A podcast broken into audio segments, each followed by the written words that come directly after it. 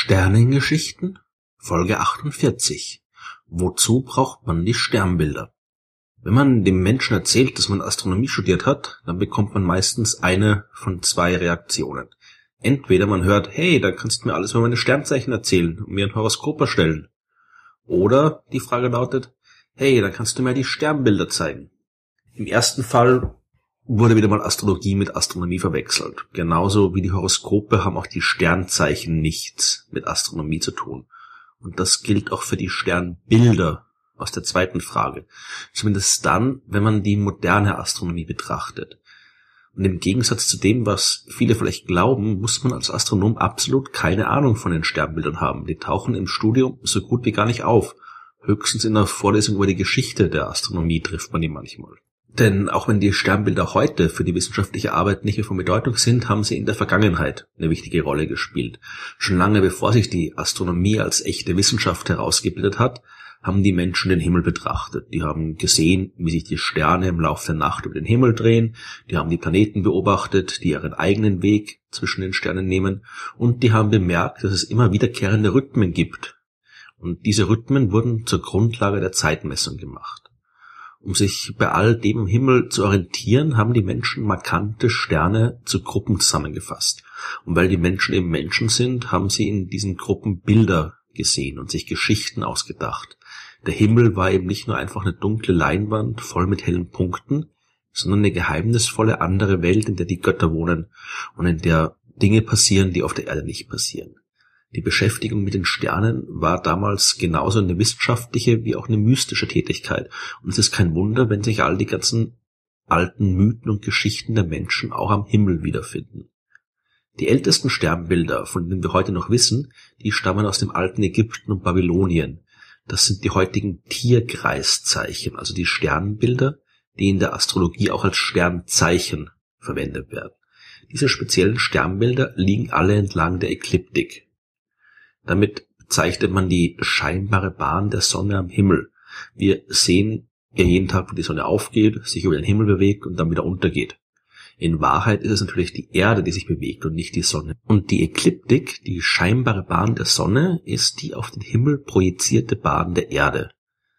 Die Sonne ist für uns Menschen natürlich ein besonders wichtiger Himmelskörper und ihr Weg über den Himmel hat deswegen auch in der Astronomie und Astrologie der Antike eine wichtige Rolle gespielt. Die zwölf Tierkreiszeichen haben so die Grundlage der babylonischen Astrologie gebildet, die sich im Lauf der Zeit zu der Variation der Astrologie verändert hat, die wir heute hier in Europa meistens verwenden. Die ist heute allerdings noch genauso unsinnig wie früher. Die griechischen Gelehrten haben später dann jede Menge andere Sternbilder abseits der Ekliptik beschrieben und benannt.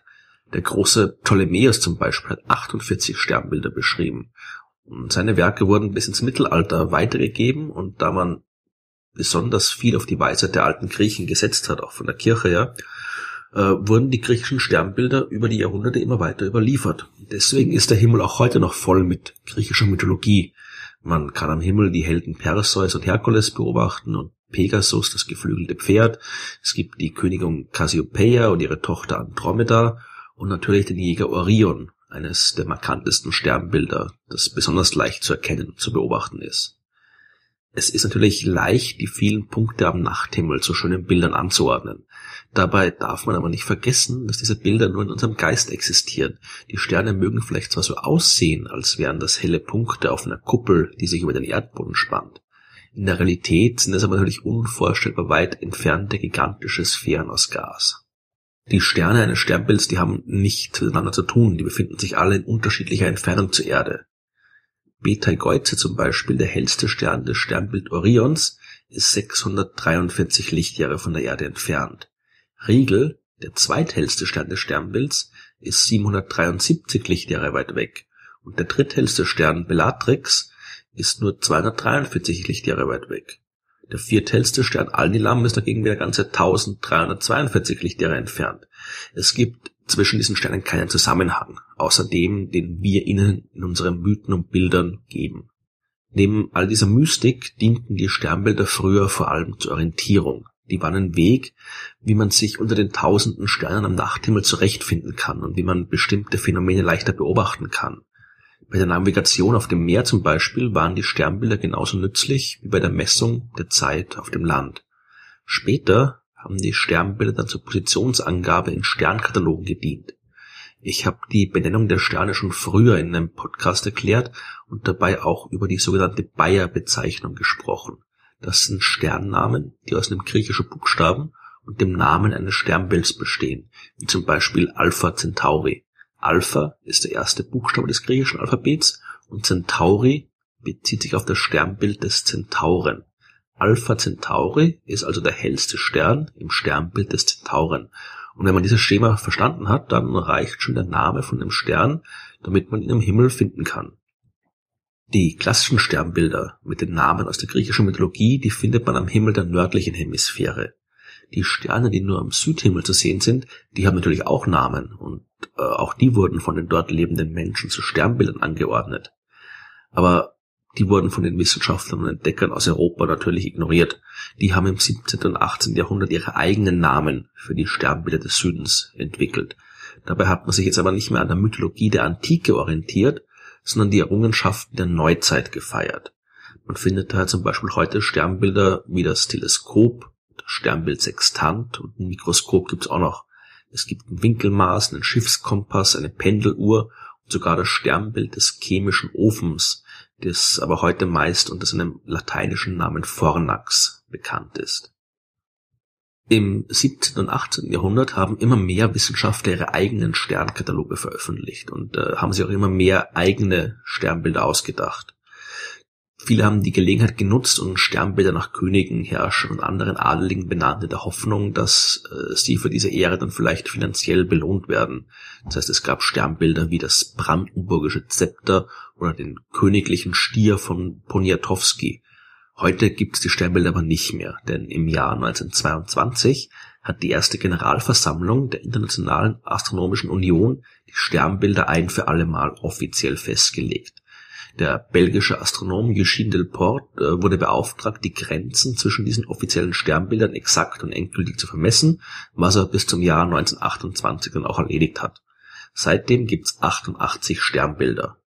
Nicht dazu gehört übrigens der große Wagen. Den kennt zwar jedes Kind und es ist auf die einzige Konstellation, die die Menschen am Himmel identifizieren können, aber der große Wagen ist kein offizielles Sternbild. Die Sterne des großen Wagens gehören zum Sternbild des großen Bären. Der große Wagen selbst ist ein sogenannter Asterismus. So nennt man Gruppen von Sternen, die kein eigenes Sternbild bilden. Auch die markante Gruppe der Plejaden zum Beispiel ist ein Asterismus, der Teil des Sternbilds Stier ist. Sternbilder spielen heute für die Forschung keine Rolle mehr. Die Kataloge enthalten viel zu viele Sterne, als dass äh, die Positionsangabe über die Sternbilder noch praktikabel wäre. Will man die Position von einem Stern angeben, dann benutzt man die Rektaszension und die Deklination, also seine Koordinaten in dem modernen Koordinatensystem, über das ich sicher auch nochmal hier im Podcast sprechen werde. Will man ein Teleskop auf den Stern richten, dann muss man diese Koordinaten einfach in den Computer tippen und der Rest geht automatisch. Die moderne astronomische Forschung, die kommt problemlos ohne Sternbilder aus. Aber wenn es nicht um Forschung geht, sondern um die reine Freude an der Himmelsbeobachtung, dann spielen die Sternbilder immer noch die gleiche Rolle, die sie schon vor Jahrtausenden gespielt haben. Wenn die Menschen heute nachts zum Himmel blicken, dann nutzen sie die Sternbilder, um sich zu orientieren. Wenn die Hobbyastronomen ihre kleinen Teleskope ausrichten, dann helfen ihnen die Sternbilder, den richtigen Punkt zu finden.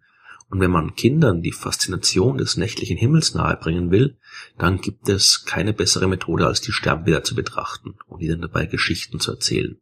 Das können die gleichen Geschichten sein, die die Menschen sich schon seit Jahrtausenden erzählen, oder ganz neue Geschichten, die man sich gerade erst ausgedacht hat. Die Astronomie braucht die Sternbilder heute nicht mehr. Aber wir Menschen werden die Geschichten am Nachthimmel immer brauchen.